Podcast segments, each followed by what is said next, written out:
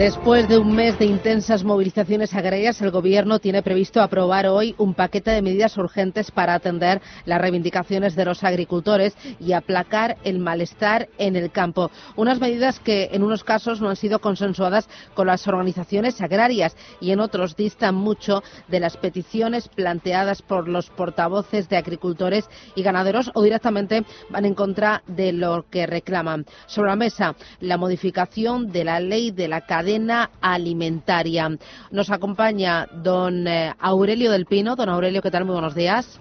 ¿Qué hay? Buenos días. Que es presidente de ACES, la Asociación de Cadenas Españolas de Supermercados. ¿Ustedes eh, a, qué supermercados representan? Eh, para que el oyente se haga una idea de al frente de qué cadenas, de cuántos empleos y de cuánto volumen de negocio mueven ustedes en España.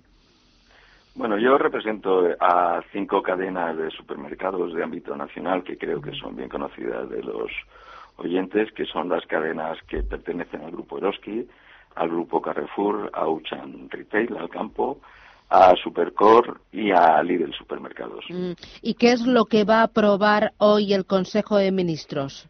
Pues realmente no conocemos qué es lo que va a aprobar el Consejo de Ministros. Nosotros nos pronunciaremos cuando sepamos realmente qué es lo que se va a aprobar y ahora mismo lo que vamos sabiendo son las pequeñas declaraciones que nos va dejando el ministro de Agricultura y que nos preocupan porque no sabemos realmente qué es lo que se ha legislado. Al final, la legislación hay que verla con detalle porque al final los preceptos jurídicos exigen que uno sepa cuál es el, presupuesto de base y la consecuencia jurídica y eso tiene que estar bien redactado. Ahora mismo lo que estamos oyendo realmente nos preocupa, entendemos que posiblemente el foco se ponga nuevamente sobre la distribución cuando realmente los problemas del campo no están en este caso y perdón el juego de palabras en nuestro campo de juego. Eh, ya que ha mencionado el ministro, quiero que escuche a Planas. Voy a introducir un refuerzo de la posición negociadora de agricultores y ganaderos, un mayor equilibrio dentro de la cadena alimentaria y, lógicamente, porque me parece necesario, una mayor transparencia en el proceso de formación de los precios. El Gobierno de España quiere dar respuesta al conjunto de la situación creada y que merece legítimamente una respuesta del Gobierno y del conjunto de la sociedad. Cuando dice el ministro mayor equilibrio de la cadena alimentaria, ¿ustedes qué interpretan?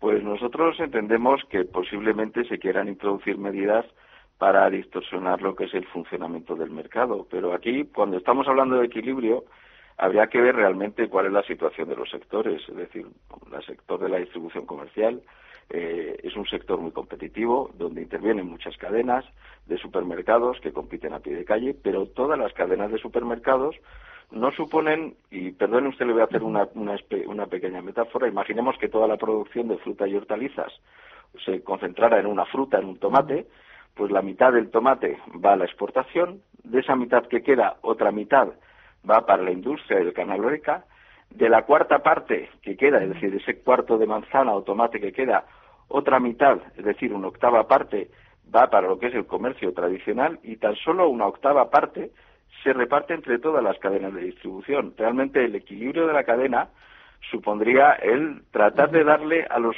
agricultores lo que sí hace falta, que es darles fuerza. Nosotros hace mucho tiempo venimos diciendo que la, y además se lo proponemos al Ministerio, que la solución al sector agrario español, que es un sector agrario por otra parte eh, muy potente y con grandes y con grandes producciones, tiene que pasar porque los agricultores ganan dimensión, porque se mejore la comercialización, porque cada vez haya más integración de cooperativas y sociedades agrarias y en segundo lugar porque se integre la cadena de valor, es decir, porque el agricultor pueda incorporar en su rendimiento agrario no solo su mera actividad de producción agronómica, sino todo lo que va más allá del proceso de comercialización, como sucede en otros países.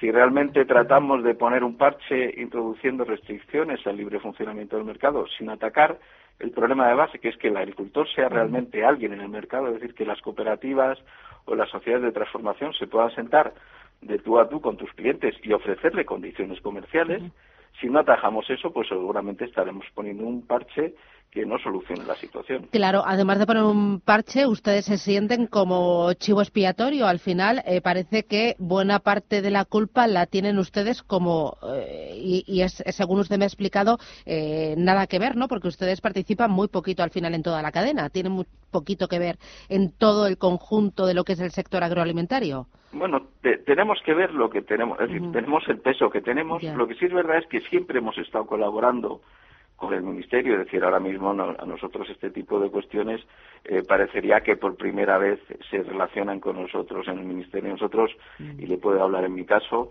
estamos permanentemente en foros, en mesas de trabajo, porque conocemos el cliente, porque sabemos qué es lo que va pidiendo las lo que van pidiendo los consumidores y podemos ir orientando la producción agraria a través de a través de lo que van demandando los clientes y estamos colaborando en las mesas del observatorio de la cadena alimentaria eh, suscribimos un pacto para la mejora de la sostenibilidad del sector del vacuno de leche, hemos hecho un montón de mesas en relación con el aceite de oliva, es decir, estamos allí, pero nosotros lo que decimos es que esto lo podemos colaborar nosotros desde un planteamiento y un análisis serio y riguroso. Los agricultores han puesto sobre la mesa problemas que, por lo que hemos oído al ministro, no se van a abordar en, este, en esta reforma, como han puesto los agricultores, como los problemas derivados del incremento de costes o la preocupación que tienen sobre el futuro que va a deparar la negociación de la futura política agraria común.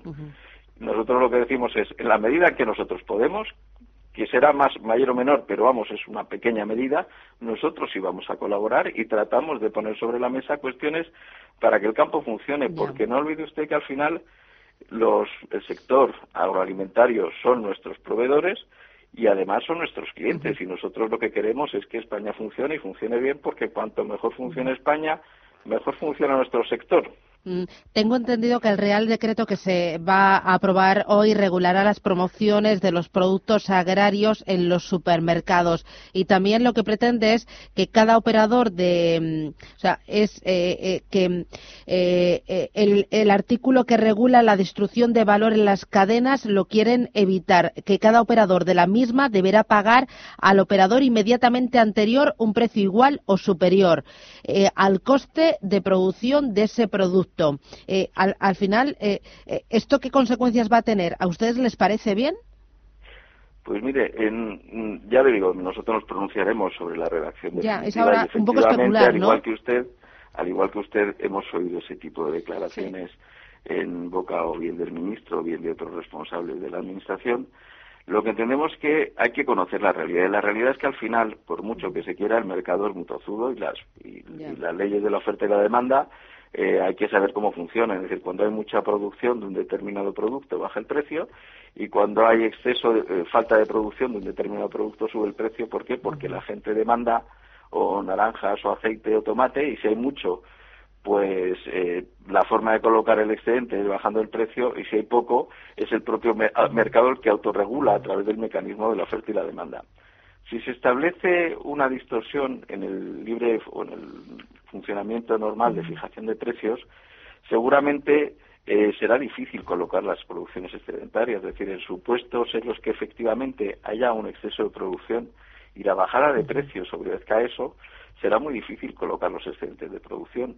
No se le puede obligar a los consumidores a consumir eh, más tomates consumir más aceite, porque al final el consumidor es el que decide qué es lo que quiere consumir. Y la única forma de hacer o dinamizar esa colocación de los excedentes de producción es a través de los mecanismos reguladores del mercado. Y nosotros aquí lo que entendemos es que cualquier distorsión en eso es desconocer cómo funciona la economía, pero, es un, pero son principios muy básicos.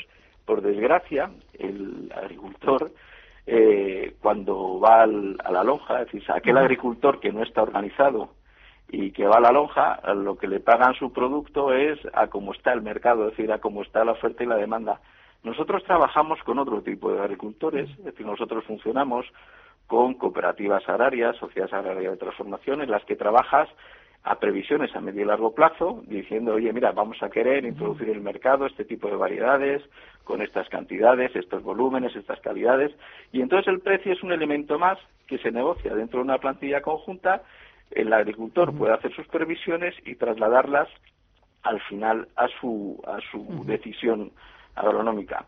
y los que se quedan fuera de este mecanismo, que son los agricultores que están en la calle, que seguramente tienen unas reivindicaciones muy legítimas, están funcionando en otro ámbito distinto. Ellos producen y esperan que se les pague por lo que les cuesta producir y unas veces efectivamente el precio remunera y otras veces por desgracia y a nosotros ya nos gustaría que no fuera así el precio no les remunera lo que les ha costado producir. Pero claro introducir una distorsión en, una fijación de un precio que no responde a la dinámica del mercado seguramente pues no arregla la situación porque se quedarán producciones sin vender. Bueno, veremos hoy a ver finalmente qué aprueba el Consejo de Ministros y con esa ley sobre la mesa lo podremos analizar con mucho más detalles. Don Aurelio del Pino, muchísimas gracias por atendernos. Eh, gracias por las explicaciones y aclaraciones. Que vaya todo muy bien. Un abrazo. Muchísimas gracias. gracias a